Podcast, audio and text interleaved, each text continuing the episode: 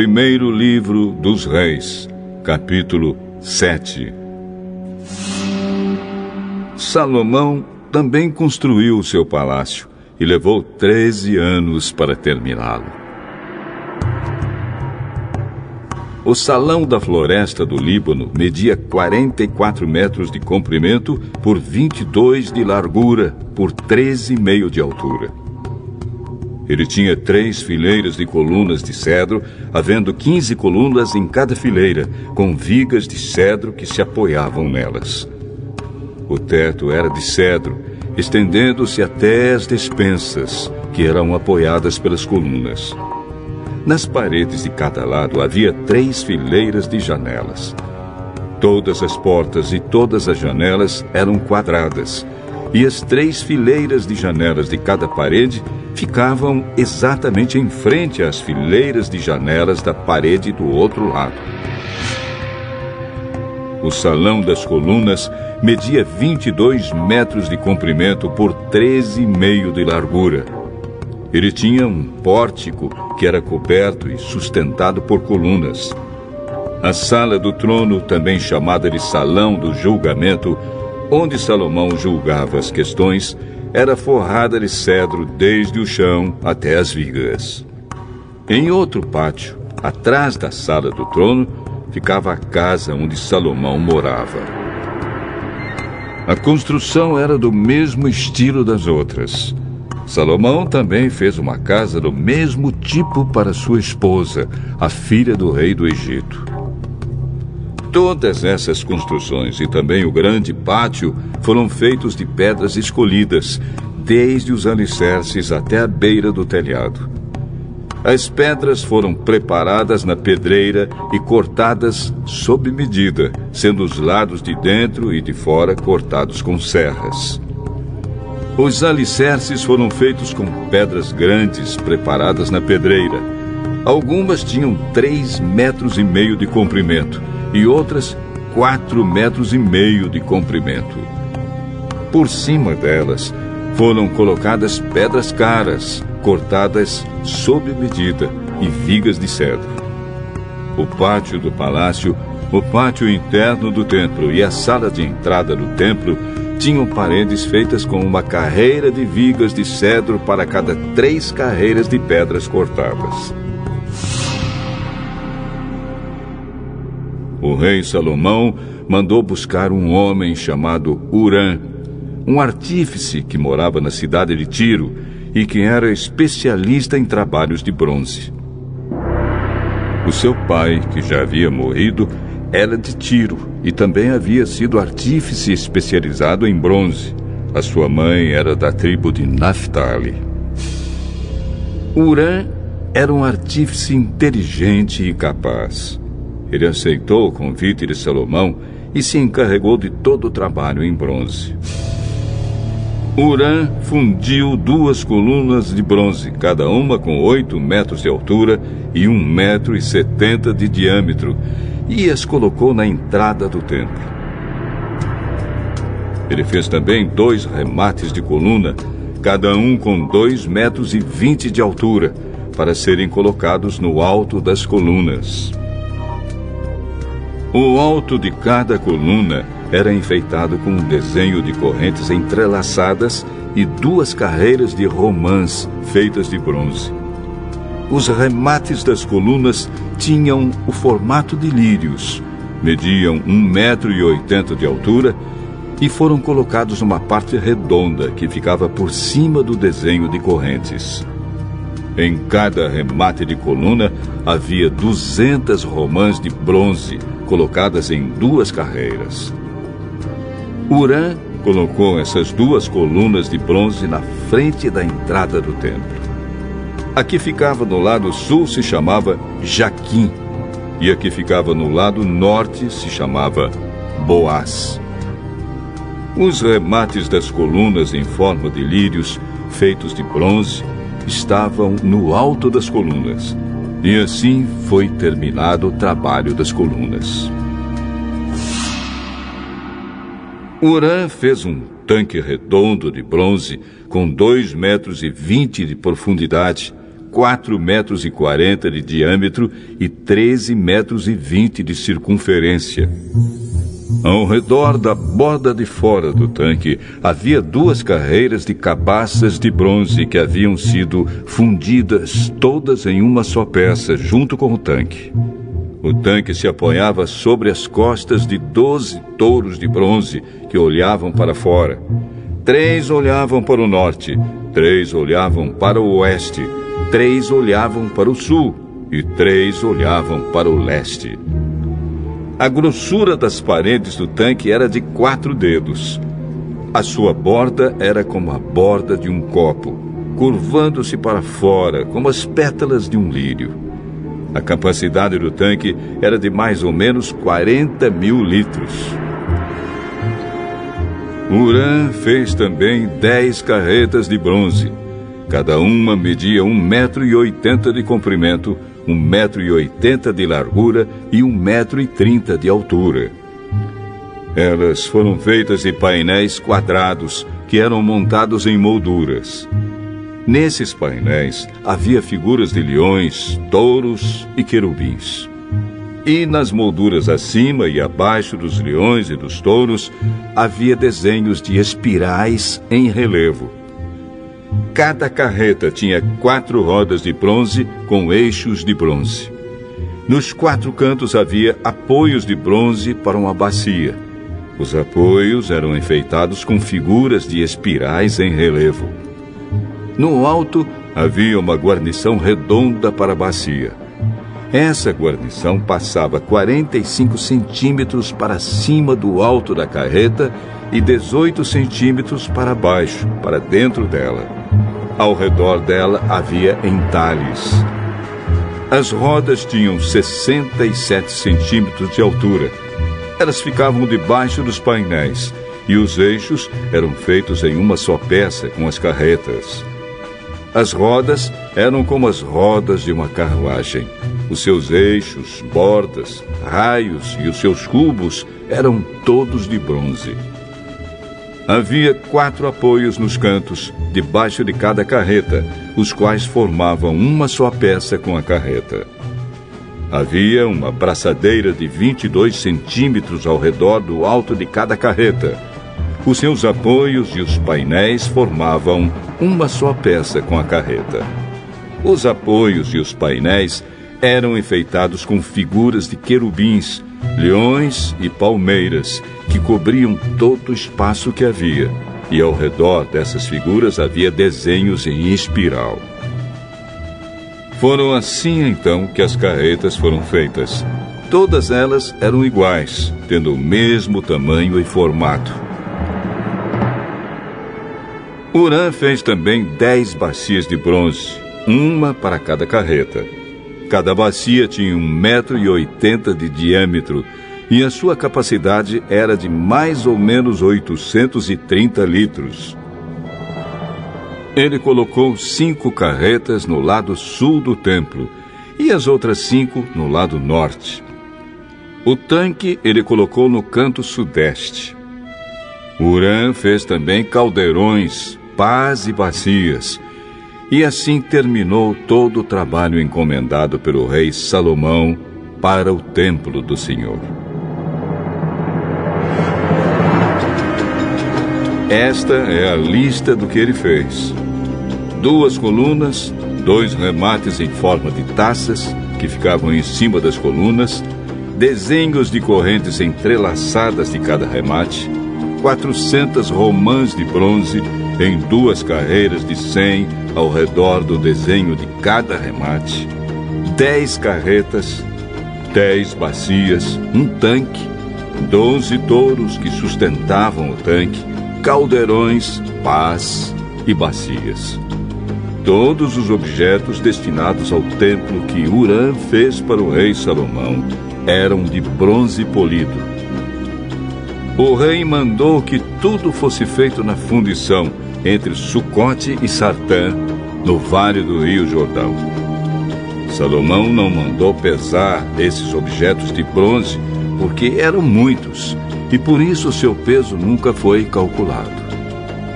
Salomão também mandou fazer para o templo os seguintes objetos de ouro: o altar, a mesa para os pães oferecidos a Deus, os dez castiçais que ficavam em frente ao lugar santíssimo, cinco no lado sul e cinco no lado norte, as flores, as lamparinas e as tenazes, as taças, as tesouras de cortar pavios de lamparinas, as bacias, os pratos para o incenso e os braseiros, as dobradiças para as portas do lugar santíssimo e para as portas do templo que davam para fora. Todos esses objetos foram feitos de ouro.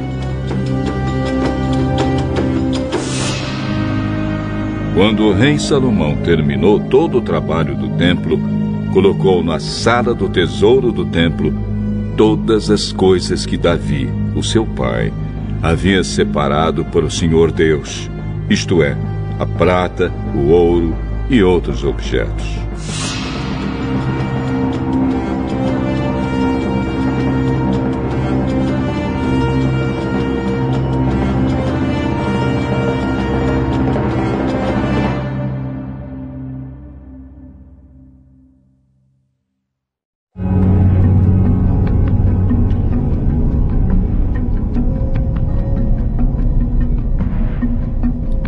Primeiro Livro dos Reis, capítulo 8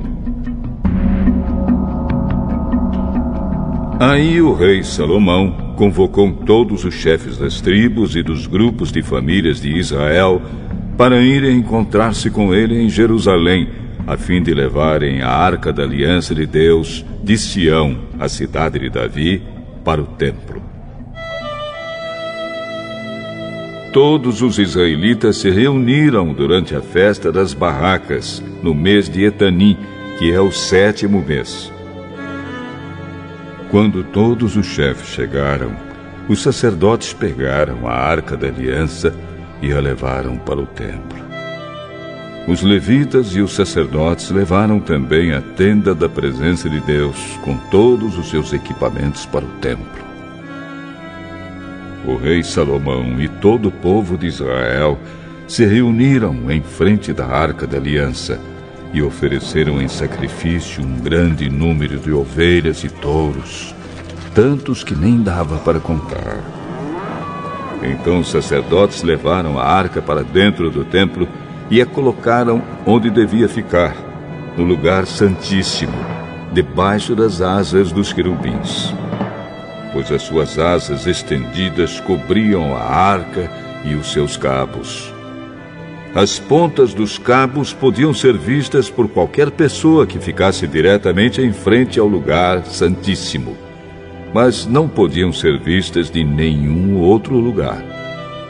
Os cabos ainda estão ali até hoje. Dentro da arca estavam somente as duas placas de pedra que Moisés havia colocado ali quando no Monte Sinai o Senhor Deus havia feito uma aliança com os israelitas depois que eles saíram do Egito. Quando os sacerdotes estavam saindo do lugar santo, uma nuvem encheu o templo do Senhor com a glória do Senhor. E eles não puderam voltar para dentro a fim de realizar os seus atos de culto. Aí Salomão disse: Tu, ó Senhor, puseste o sol no céu, embora tivesses resolvido viver entre as nuvens escuras. Mas agora eu construí para ti uma casa, um lugar onde viverás para sempre.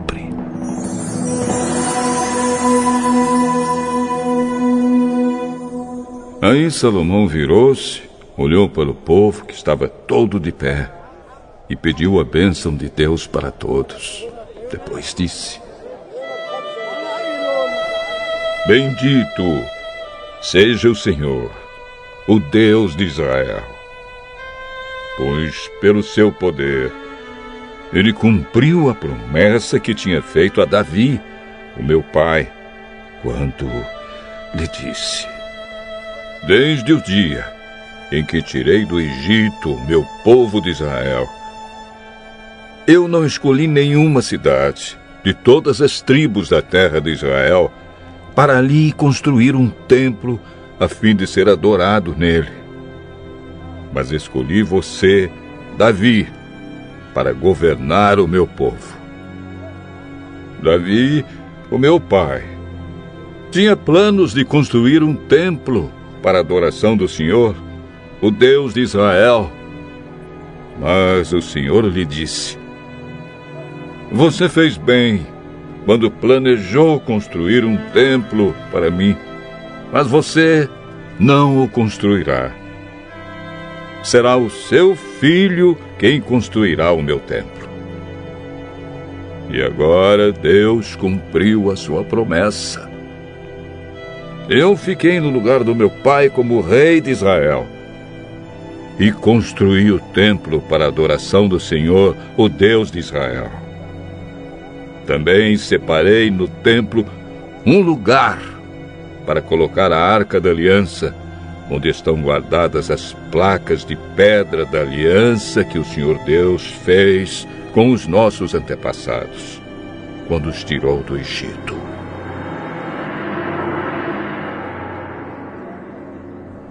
Então, na presença de todo o povo reunido, Salomão foi e ficou em frente do altar. Levantou as mãos para o céu e disse: Ó oh, Senhor, Deus de Israel, não há Deus igual a ti, em cima no céu, nem embaixo na terra.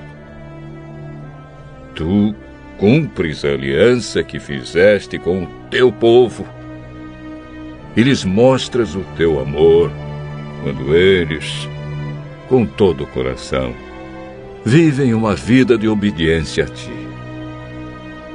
Pelo teu poder, cumpriste a promessa que fizeste a Davi, o meu pai. No dia de hoje, todas as palavras da tua promessa foram completamente cumpridas.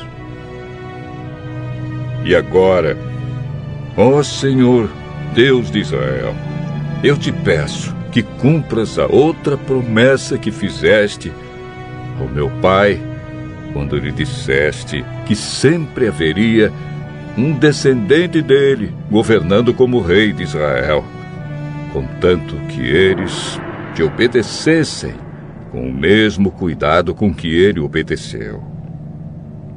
Portanto, ó Deus de Israel, faze que se cumpra aquilo que prometeste a Davi, o meu pai, teu servo. Mas será que de fato, ó Deus, tu podes morar no meio de nós, criaturas humanas aqui na terra? Tu és tão grande que não cabes nem mesmo no céu.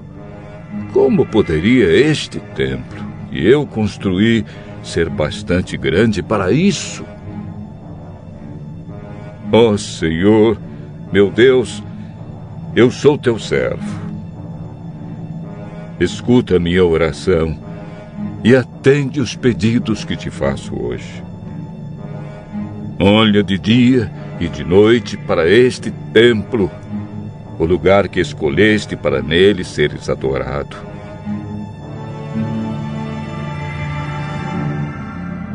Ouve-me quando eu orar com o rosto virado para este lugar. Escuta as minhas orações e as orações do teu povo quando eles orarem com o rosto virado para cá. Sim, da tua casa no céu. Ouve-nos e perdoa-nos. Quando alguém for acusado de prejudicar outra pessoa e for trazido até o teu altar neste templo e jurar que é inocente, ó Senhor, ouve do céu e julga os teus servos castiga o culpado como ele merecer e declara que não tem culpa aquele que for inocente, recompensando-o como ele merecer. Quando, por ter pecado contra ti, o teu povo de Israel for derrotado pelos seus inimigos, e quando ele se virar para ti e vier a este templo para te louvar e pedir o teu perdão, escuta-o do céu. Perdoa o pecado do teu povo e leva-o de volta para a terra que deste aos seus antepassados. Quando o céu se fechar e não chover, porque o teu povo pecou contra ti, e eles se arrependerem e virarem o rosto na direção deste templo, e orarem e te louvarem, depois que os tiveres castigado, escuta-os do céu. Perdoa os pecados do rei e do povo de Israel e ensina-os a fazer o que é direito. Então, ó Deus, faze cair chuva sobre esta tua terra que deste ao teu povo para ser deles para sempre. Quando nesta terra houver falta de alimentos, ou houver pragas, ou as colheitas forem destruídas por ventos muito quentes, ou por bandos de gafanhotos, ou quando o teu povo for atacado pelos seus inimigos, ou quando houver peste ou doença entre o povo, escuta as suas orações. Se alguém do teu povo de Israel, sentindo no seu coração o peso da desgraça, estender a mão na direção deste templo e orar. Escuta a sua oração. Lá do teu lar no céu, ouve o teu povo, perdoa e ajuda. Só tu conheces os pensamentos secretos do coração humano. Trata cada pessoa como merecer, para que o teu povo te tema e te obedeça durante todo o tempo em que eles viverem na terra que deste aos nossos antepassados. Quando um estrangeiro que vive numa terra bem longe daqui ouvir falar da tua fama e das grandes coisas que tens feito para teu povo e vier te adorar e orar a ti com o rosto virado para este templo, ouve a sua oração lá do céu, onde vives, escuta-o e faze tudo o que ele te pedir, para que todos os povos da terra possam te conhecer e temer, como faz o teu povo de Israel. Então, eles ficarão sabendo que este templo que eu construí é o lugar onde deves ser adorado quando ordenares que o teu povo saia para a guerra contra os seus inimigos, e o teu povo orar a ti, virados para esta cidade que escolheste e para este templo que construí em honra do teu nome, escuta do céu as suas orações e os seus pedidos. Ouve-os e dá-lhes a vitória quando eles pecarem contra ti, e não há ninguém que não peque. E na tua ira deixares que os inimigos deles os derrotem e os levem prisioneiros para alguma terra inimiga, longe ou perto daqui, ouve as orações do teu povo. Se ali, naquela terra, eles se arrependerem e orarem a ti, confessando que foram pecadores e maus. Escuta suas orações, ó Senhor. Se naquela terra eles verdadeiramente e sinceramente se arrependerem e orarem a Ti, virados na direção desta terra que deste aos nossos antepassados, desta cidade que escolheste e deste templo que construí em honra do Teu nome, escuta as orações deles do teu lar no céu, ouve-os e dá-lhes a vitória. Perdoa os pecados que o teu povo tem cometido contra ti e a sua revolta contra ti, e faze com que os seus inimigos os tratem com bondade. Eles são o teu povo que tiraste daquela fornalha acesa, o Egito. Ó oh, Senhor, nosso Deus, eu te peço que olhes com simpatia para o teu povo de Israel e para o seu rei, e escutes as suas orações sempre que eles te chamarem pedindo ajuda. Tu os escolheste entre todos os povos para serem o teu povo, conforme lhes disseste por meio do teu servo Moisés quando tiraste do Egito os nossos antepassados.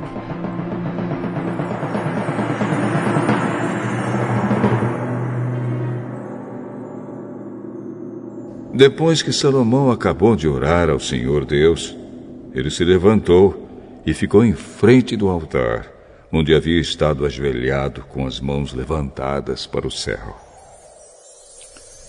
Então, em voz alta, pediu as bênçãos de Deus para todo o povo que estava reunido ali. Ele disse: Bendito seja o Senhor Deus, que deu paz ao seu povo, como havia prometido. Ele tem cumprido todas as abençoadas promessas que fez por meio do seu servo Moisés.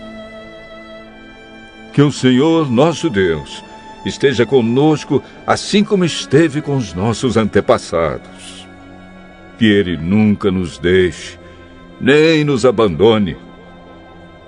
Que Deus nos faça obedientes a Ele, para que sempre vivamos conforme Ele quer, obedecendo a todos os mandamentos, leis e ensinos que Ele deu aos nossos antepassados. Que o Senhor nosso Deus Lembre sempre desta oração e dos pedidos que eu lhe fiz. Que ele sempre tenha misericórdia do povo de Israel e do seu rei, de acordo com o que precisarem. E assim todas as nações do mundo ficarão sabendo que somente o Senhor é Deus e que não há nenhum outro. Que vocês Sejam sempre fiéis ao Senhor, nosso Deus, obedecendo a todos os seus mandamentos e leis, como fazem hoje. Então o rei Salomão e todo o povo que estava ali ofereceram sacrifícios a Deus, o Senhor. Ele ofereceu em sacrifício vinte e dois mil bois e 120 mil ovelhas como ofertas de paz. E assim o rei e todo o povo dedicaram o templo ao serviço do Senhor.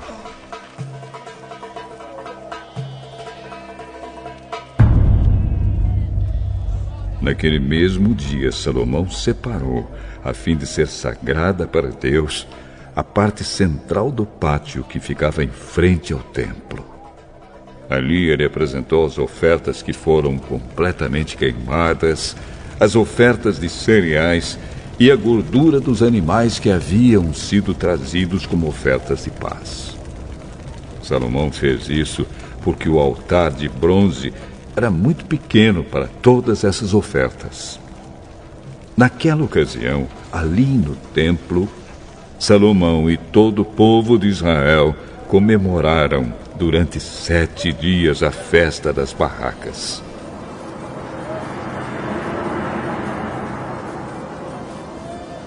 O povo era uma enorme multidão de pessoas que tinham vindo do país inteiro, desde a subida de Amate, no norte, até a fronteira do Egito, no sul.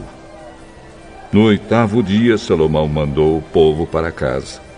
Todos pediram as bênçãos de Deus para ele e foram embora, felizes por causa de todas as coisas boas que o Senhor Deus tinha dado ao seu servo Davi e ao seu povo de Israel.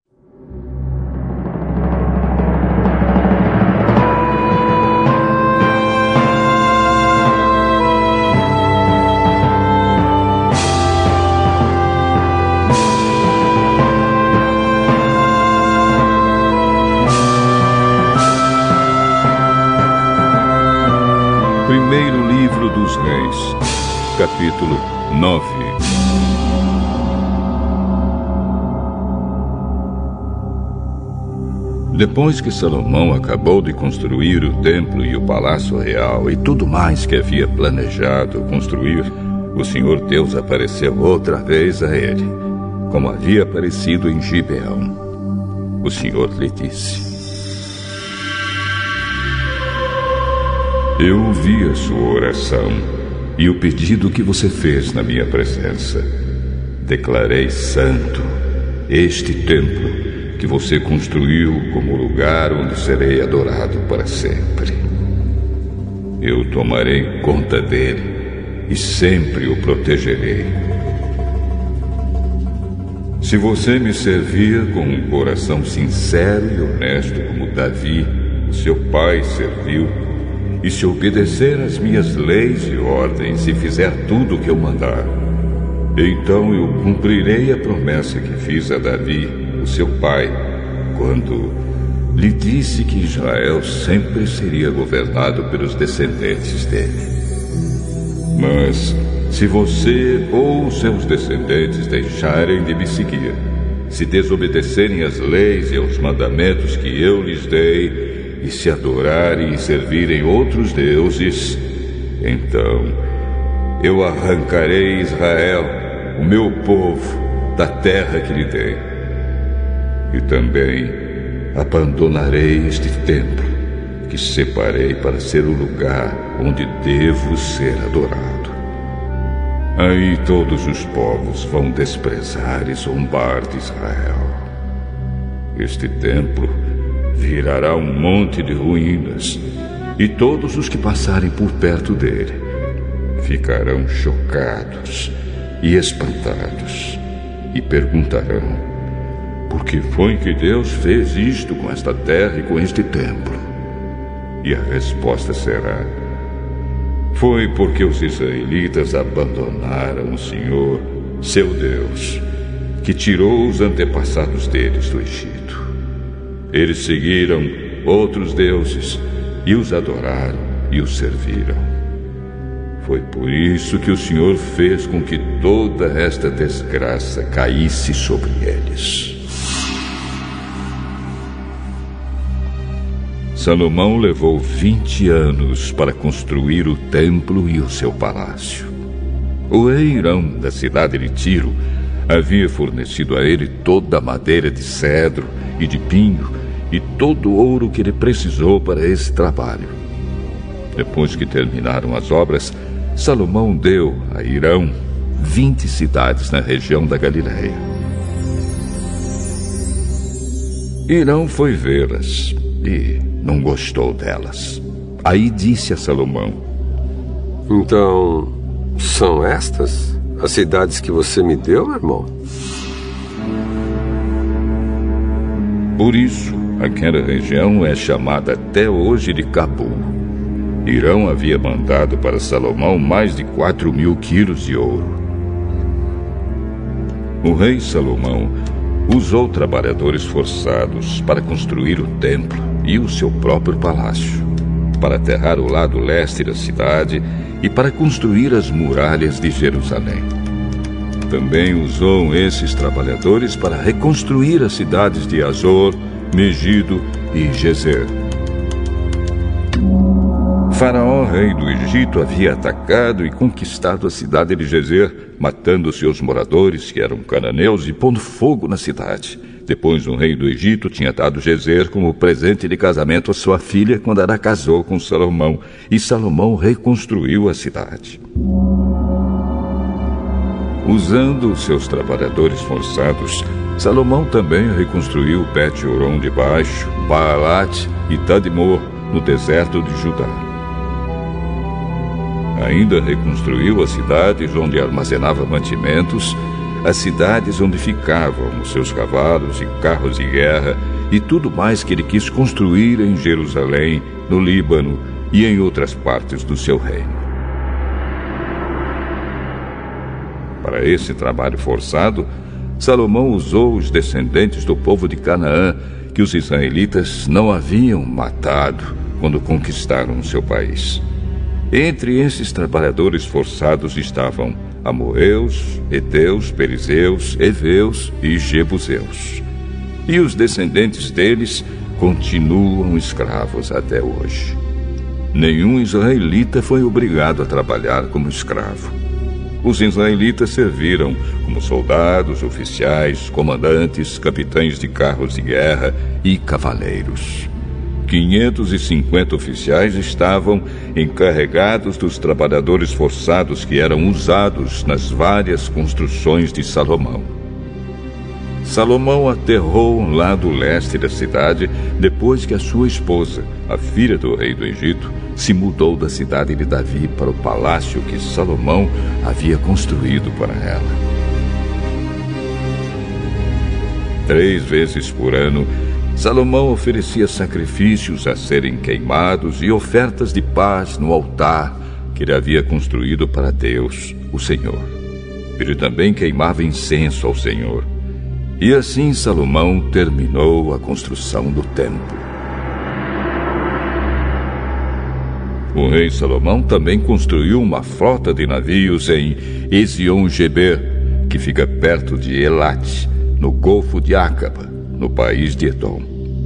O rei Irão mandou alguns marinheiros competentes da sua frota de navios para navegarem junto com os homens de Salomão.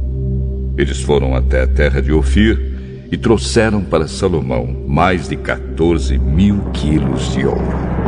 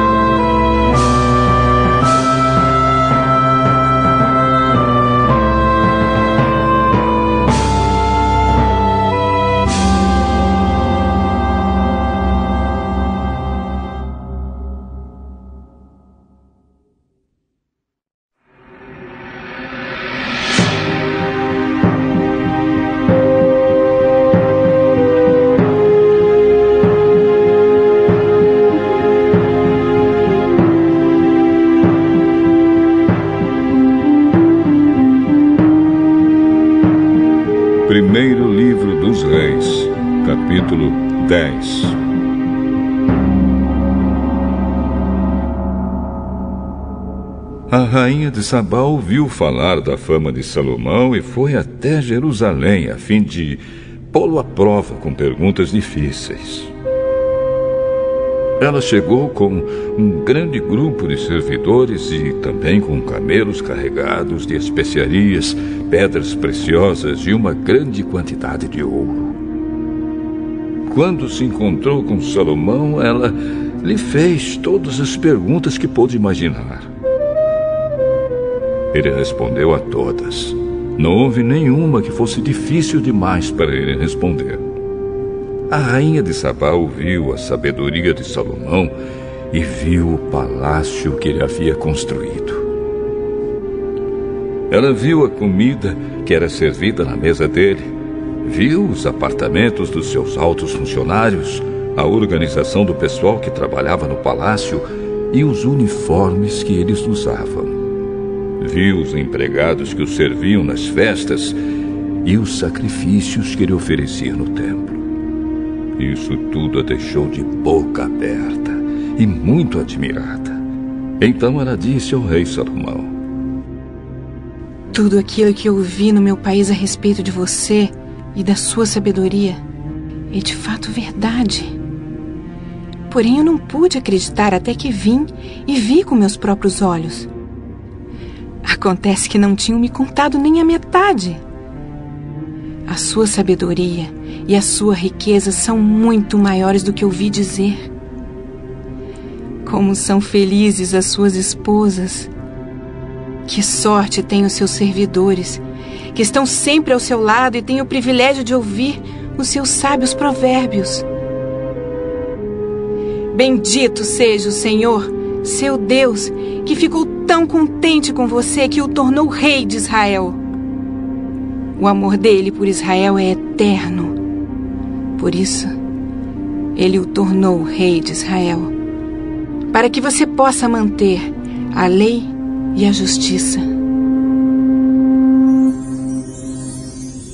Ela entregou ao rei os presentes que havia trazido mais de quatro mil quilos de ouro e uma grande quantidade de especiarias e pedras preciosas. Nunca mais veio uma quantidade tão grande de especiarias como a que a rainha de Sabá deu a Salomão.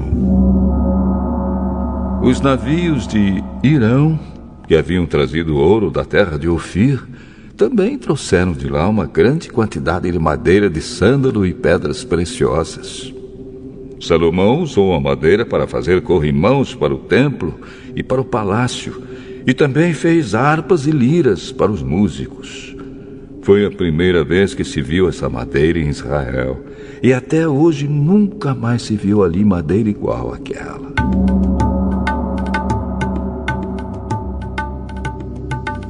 O rei Salomão deu à rainha de Sabá tudo o que ela quis e pediu, além de todos os outros presentes de costume. Então a rainha e os seus servidores voltaram para Sabá, a sua terra.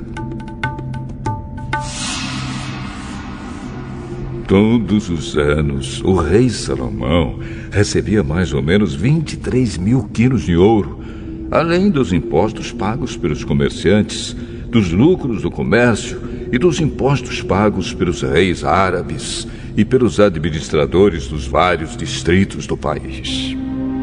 Salomão fez duzentos grandes escudos e mandou folhear cada um com quase sete quilos de ouro. Também fez trezentos escudos menores e folheou cada um com quase dois quilos de ouro. Ele mandou colocar todos esses escudos no salão da floresta do Líbano. Salomão também mandou fazer um grande trono, revestido de marfim e de ouro puro. O trono tinha seis degraus, com a figura de um leão nas pontas de cada degrau, isto é, havia doze leões ao todo. Atrás do trono havia uma figura de cabeça de touro, e no lado de cada um dos dois braços do trono havia a figura de um leão. Nunca havia existido em outro reino um trono como esse. Todas as taças que o rei Salomão usava para beber eram de ouro, e todos os objetos do salão da floresta do Líbano eram de ouro não se usou prata, porque no tempo de Salomão esse metal era considerado sem valor. Salomão tinha uma frota de navios que viajava junto com a frota de Irão. Cada três anos a sua frota voltava, trazendo ouro, prata, marfim, macacos e micos. O rei Salomão era mais rico e mais sábio do que qualquer outro rei e pessoas do mundo inteiro queriam ir ouvir a sabedoria que Deus lhe tinha dado. Todos aqueles que chegavam traziam presente para ele: objetos de prata e de ouro, roupas, armas, especiarias, cavalos e mulas. E foi assim ano após ano. Salomão ajuntou 1.400 carros de guerra e 12 mil cavalos de cavalaria.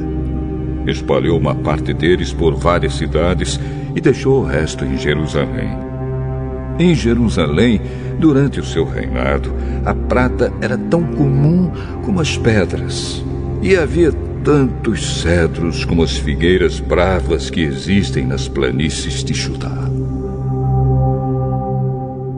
Os agentes do rei controlavam a importação de cavalos de Musri e da Cilícia e a importação de carros de guerra do Egito. Esses agentes forneciam cavalos e carros de guerra para os reis heteus e sírios, vendendo cada carro por 600 barras de prata e cada cavalo por 150 barras de prata.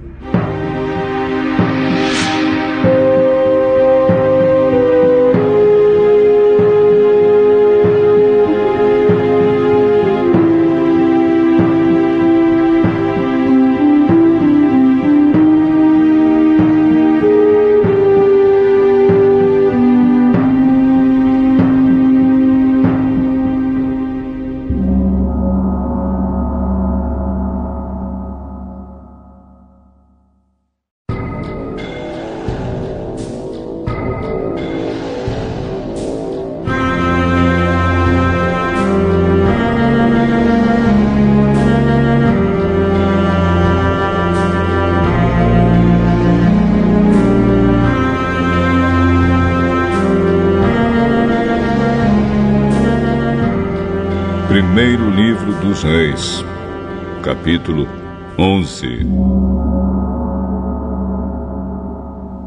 Salomão amou muitas mulheres estrangeiras. Além da filha do rei do Egito, ele casou com mulheres etéias e com mulheres dos países de Moabe, Amon, Edom e Sidom. Casou com elas, mesmo sabendo que o Senhor Deus havia ordenado aos israelitas que não casassem com mulheres estrangeiras, porque elas fariam com que os corações deles se voltassem para outros deuses. Salomão casou com setecentas princesas e também teve trezentas concubinas. Elas fizeram com que ele se afastasse de Deus. E, quando ele já estava velho, fizeram com que o seu coração se voltasse para deuses estrangeiros. Ele não foi fiel ao Senhor seu Deus, como Davi, o seu pai, havia sido. Salomão adorou Astarote, a deusa de Sidom, e Moloque, o nojento deus de Amon. Ele pecou contra o Senhor e não foi fiel a ele como Davi, o seu pai, havia sido.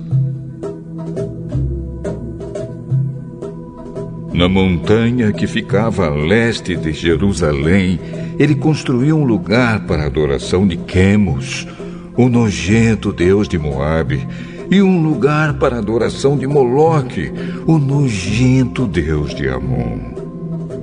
Também construiu lugares de adoração onde todas as suas mulheres estrangeiras queimavam incenso e ofereciam sacrifícios aos seus próprios deuses.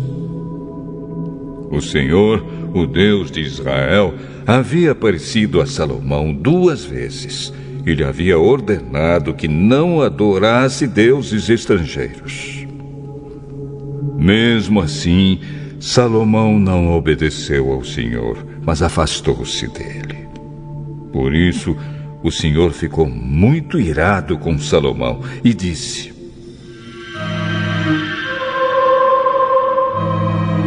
Você quebrou a sua aliança comigo e desobedeceu aos meus mandamentos.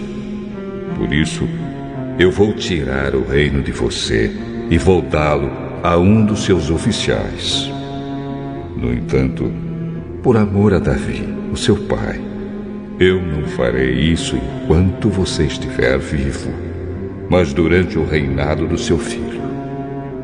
E não tomarei dele o reino inteiro, mas deixarei que ele fique com uma tribo, por causa do meu servo Davi e por causa de Jerusalém, que escolhi para ser a minha cidade. O Senhor Deus fez com que Haddad se virasse contra Salomão. Haddad era da família do rei de Edom. Muito antes disso, quando Davi tinha conquistado Edom, Joabe, o comandante do exército de Israel, havia ido até lá para sepultar os mortos. Ele e os seus soldados ficaram ali seis meses e, durante esse tempo, mataram todos os homens de Edom. Somente escaparam Haddad e alguns escravos edomitas que pertenciam ao seu pai. Eles fugiram para o Egito. Naquele tempo, Haddad ainda era menino. Eles saíram de Midian e foram até Parã, onde alguns homens se juntaram a eles. Então viajaram para o Egito e foram falar com Faraó, rei daquele país. Este deu a Haddad um pedaço de terra e uma casa e lhe forneceu comida. Haddad ganhou a amizade do rei e ele lhe deu sua cunhada, a irmã da rainha Táfnis, em casamento. A esposa de Haddad deu à luz um filho chamado Genubate, que foi criado pela rainha no palácio, onde ele morava com os filhos do rei. Um dia no Egito, Haddad ficou sabendo que Davi tinha morrido e que Joabe, o comandante do seu exército, também estava morto. Então disse ao rei: Deixe que eu volte para minha terra. Por que você quer voltar? Será que aqui está lhe faltando alguma coisa? E por isso você quer voltar para sua terra? Não me falta nada, mas deixe-me ir. Então Haddad voltou para sua terra. E, como rei de Edom, foi um mau e feroz inimigo de Israel. Deus também fez com que Rezon, filho de Eliada, se virasse contra Salomão. Rezon havia fugido do seu patrão, o rei Adadezer, de Zoba, e tinha se tornado chefe de uma turma de bandidos. Isso aconteceu depois que Davi derrotou Adadezer e matou os sírios que eram aliados dele. Rezon e os seus homens foram morar em Damasco, e ali eles o fizeram rei da Síria. Rezon foi inimigo de Israel durante toda a vida de Salomão. Houve outro homem que se virou contra o rei Salomão foi Jeroboão, filho de Nebate, que era de Zereda, no território da tribo de Efraim. Jeroboão era oficial de Salomão e a sua mãe era uma viúva chamada Zerua. Esta é a história da revolta de Jeroboão. Salomão estava aterrando o lado leste da cidade de Jerusalém e consertando as muralhas da cidade. Jeroboão era um jovem capaz e Salomão viu que ele trabalhava com vontade. Então o colocou como encarregado de todos os trabalhadores forçados do território das tribos de Manassés e Efraim. Um dia Jeroboão saiu de Jerusalém em viagem e o profeta Aías, de Siló, se encontrou com ele sozinho na estrada, no meio do campo. Então Aías tirou a capa nova que estava usando, cortou-a em doze pedaços e disse a Jeroboão: Fique com dez pedaços, porque o Senhor, o Deus de Israel, está lhe dizendo o seguinte: Eu vou arrancar o reino da mão de Salomão e vou dar dez tribos a você.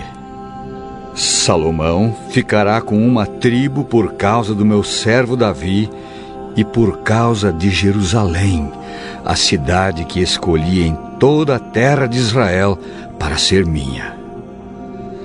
Vou fazer isso porque Salomão me rejeitou e tem adorado deuses estrangeiros. Astarote, a deusa de Sidom, Quemos, o deus de Moabe, e Moloque, o Deus de Amon. Salomão tem me desobedecido. Ele tem agido de maneira errada e não tem guardado as minhas leis e as minhas ordens como Davi, o seu pai, guardou. Mas eu não vou tomar de Salomão o reino todo. Vou deixar que ele governe enquanto viver. Eu farei isso por causa de Davi, o meu servo, que escolhi e que obedeceu aos meus mandamentos e leis. Do filho de Salomão, eu tomarei o reino e darei a você dez tribos. Mas deixarei que o filho de Salomão fique com uma tribo, para que eu sempre tenha um descendente de Davi reinando em Jerusalém a cidade que escolhi como o lugar onde devo ser adorado. Jeroboão, eu vou fazer de você o rei de Israel, e você vai governar todo o território que quiser. Se você der atenção a todas as minhas ordens e viver de acordo com a minha vontade, fazendo aquilo que eu aprovo e obedecendo às minhas leis e aos meus mandamentos, como fez o meu servo Davi, então eu sempre estarei com você. Eu farei com que você seja o rei de Israel. E como fiz com Davi, certamente farei com que os seus descendentes governem depois de você. Por causa do pecado de Salomão, eu castigarei os descendentes de Davi, mas isso não será para sempre. Por causa disso, Salomão tentou matar Jeroboão, mas ele fugiu para o Egito. Jeroboão ficou com Sisaque, rei do Egito, e morou lá até a morte de Salomão. Todas as outras coisas que Salomão fez, os seus atos e a sua sabedoria, estão todos registrados na história de Salomão. Ele governou 40 anos em Jerusalém como rei de todo o povo de Israel. Salomão morreu e foi sepultado na cidade de Davi, e o seu filho Roboão ficou no lugar dele como rei.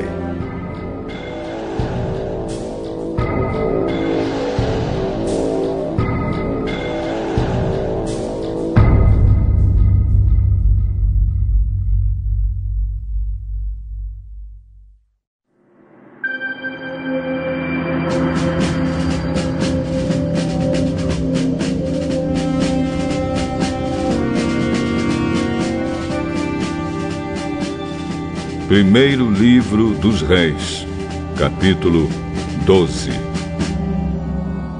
Roboão foi até Siquém, onde todo o povo de Israel se havia reunido para fazê-lo rei.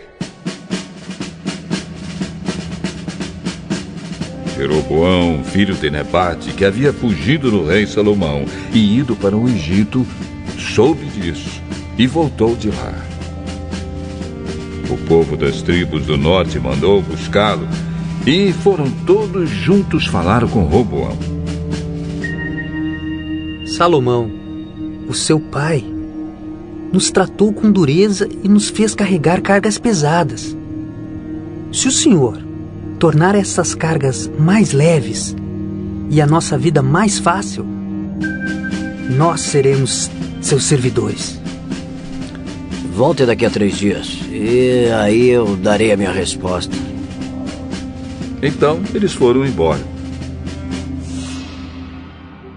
O rei Roboão foi falar com os homens mais velhos, que haviam sido os conselheiros do seu pai, e perguntou: Que resposta vocês me aconselham a dar a este povo?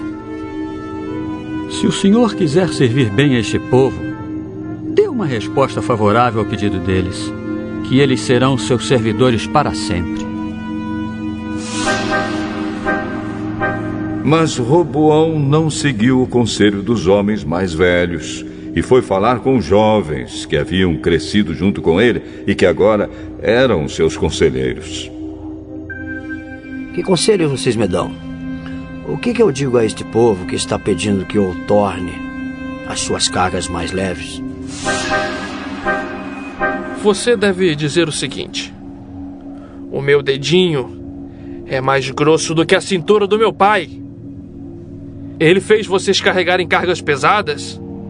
Eu vou aumentar o peso ainda mais. Ele castigou vocês com chicotes. Eu vou surrá-los com correias. Três dias depois, Jeroboão e todo o povo foram falar de novo com o rei Roboão, como ele havia mandado. O rei desprezou o conselho dos homens mais velhos e falou duramente com o povo, como os jovens haviam aconselhado. O meu pai fez vocês carregarem cargas pesadas. Eu vou aumentar o peso ainda mais. Ele castigou vocês com chicotes. Eu vou surrá-los com correias. Assim o rei Roboão não atendeu o povo. O Senhor Deus fez com que isso acontecesse para confirmar aquilo que ele, por meio do profeta Aías de Siló, tinha dito a Jeroboão, filho de Nebate. Quando os israelitas viram que o rei não ia atender o seu pedido, começaram a gritar: Abaixo Davi e sua família! O que foi que eles já fizeram por nós? Homens de Israel, vamos para casa! Que Roboão cuide de si mesmo! E assim os israelitas foram para suas casas, deixando Roboão como rei somente do povo que morava no território da tribo de Judá. Então o rei Roboão mandou que Adonirão, o encarregado dos trabalhadores forçados, fosse falar com os israelitas. Mas eles o mataram a pedradas.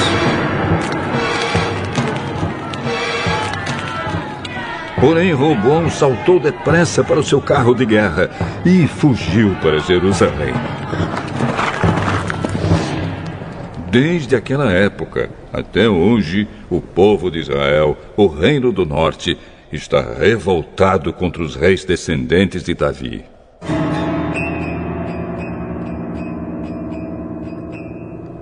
O povo de Israel soube que Jeroboão havia voltado do Egito.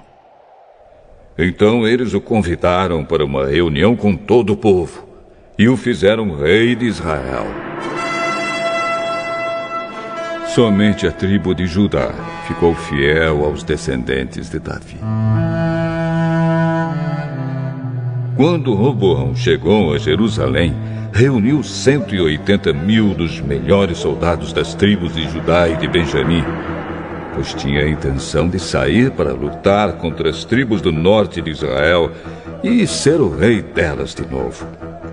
Mas o Senhor falou ao profeta Semaías e mandou que desse a Roboão e a todo o povo das tribos de Judá e de Benjamim o seguinte recado: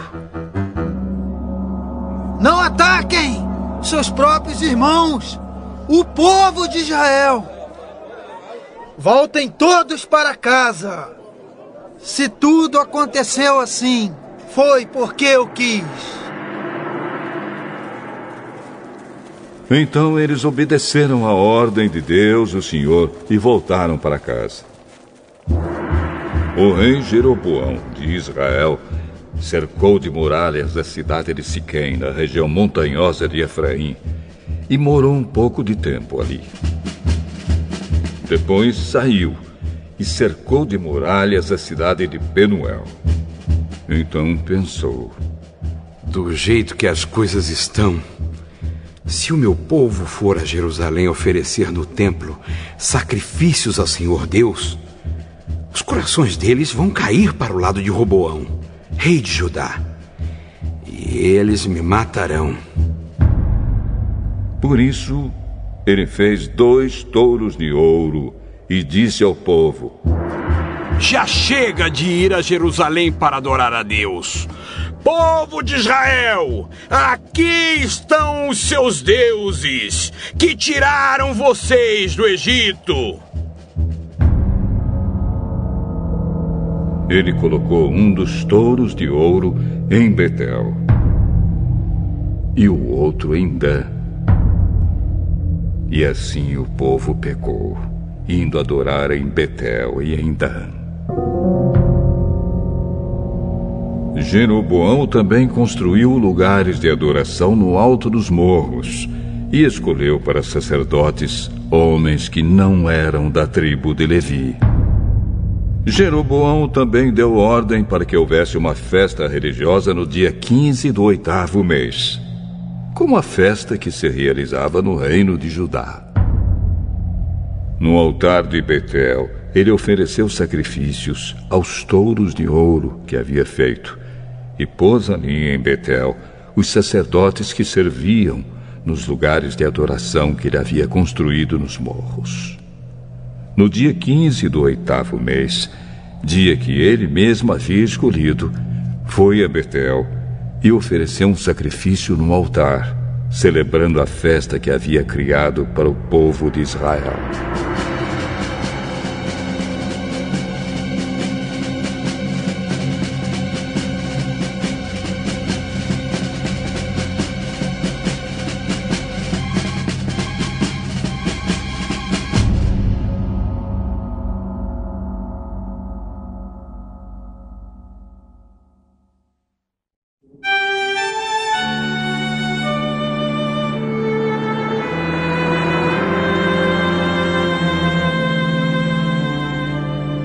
Primeiro Livro dos Reis, capítulo 13.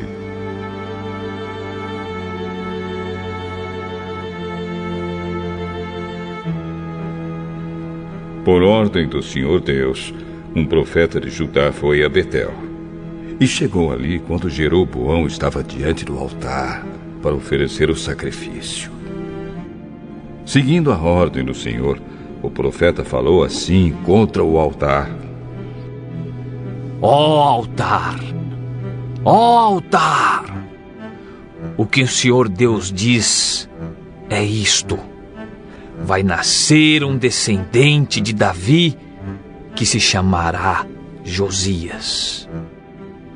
Em cima de você, ó altar, ele matará os sacerdotes que servem nos altares pagãos e que oferecem sacrifícios em cima de você. Ele também queimará ossos de gente sobre você. Este altar cairá em pedaços, e as cinzas que estiverem nele se espalharão.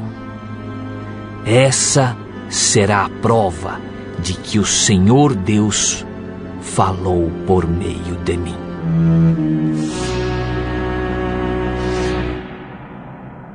Quando Jeroboão ouviu isso, apontou para o profeta e ordenou: Prendam esse homem! No mesmo instante, o braço do rei ficou paralisado e ele não pôde fazê-lo voltar à posição normal.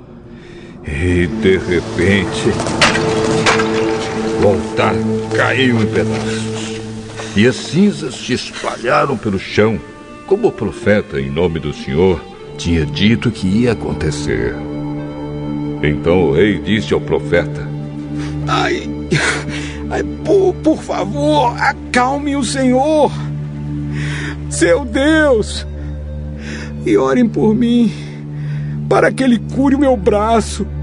O profeta fez o que o rei pediu. E o braço do rei sarou. Então o rei disse: Venha comigo até a minha casa e coma alguma coisa. Eu vou recompensar você pelo que fez. Mas o profeta respondeu: Mesmo que o Senhor me desse a metade da sua riqueza, eu não iria com o Senhor e não comeria, nem beberia nada neste lugar. O Senhor Deus mandou que eu não comesse, nem bebesse nada, e que não voltasse para casa pelo mesmo caminho por onde vim.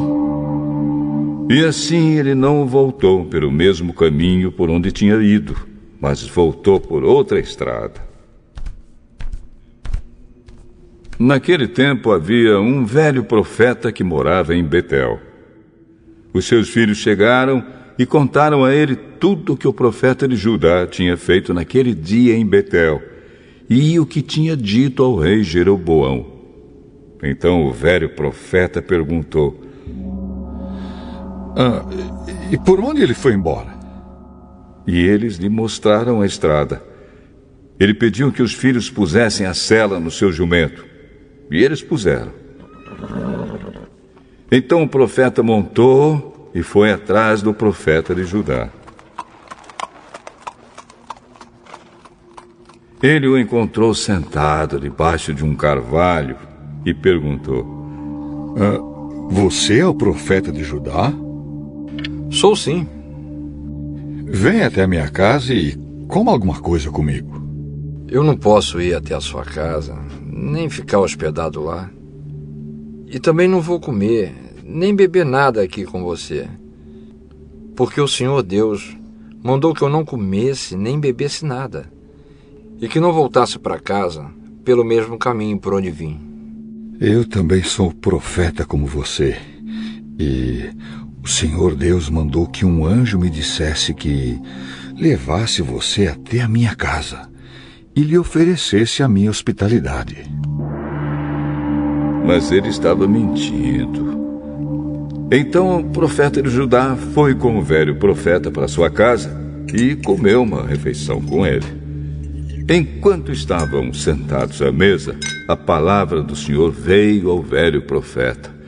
E ele gritou para o profeta de Judá: O Senhor Deus diz que você desobedeceu e não fez o que ele mandou. Em vez disso, voltou e comeu uma refeição no lugar onde ele havia mandado que você não comesse. Por causa disso, você será morto e o seu corpo não será enterrado na sepultura da sua família. Depois que acabaram de comer, o velho profeta selou o jumento para o profeta de Judá. E este foi embora. No caminho, um leão o encontrou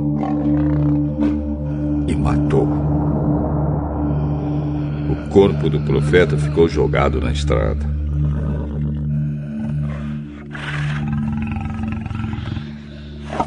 E o leão e o jumento ficaram parados ali perto dele. Alguns homens passaram por aquele lugar e viram o corpo jogado no caminho e o leão ali do lado. Então foram a Betel e contaram o que tinham visto. Quando o velho profeta soube do que havia acontecido, disse: Aquele é, é, o profeta que desobedeceu às ordens de Deus, o Senhor. Foi por isso que o Senhor mandou que um leão o atacasse e matasse, conforme tinha dito que ia fazer. Então disse para os filhos: Ponham a cela no meu jumento. Eles fizeram o que o pai pediu. Então o velho foi.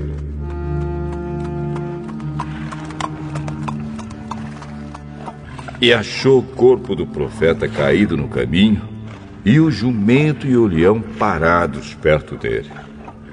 O leão não havia comido o corpo, nem despedaçado o jumento.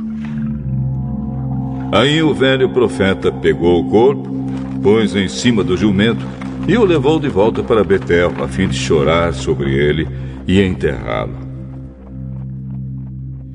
Ele o enterrou na sua própria sepultura. Então ele e os seus filhos choraram sobre o corpo do profeta e diziam: Oh, meu irmão, meu irmão. Depois do enterro, o velho disse aos filhos: Quando eu morrer, me enterrem nesta sepultura e, e ponham meu corpo perto do dele, porque certamente vai se cumprir a ameaça que ele fez por ordem de Deus, o Senhor, contra o altar de Betel e, e contra os lugares pagãos de adoração que existem eh, nas cidades da região de Samaria.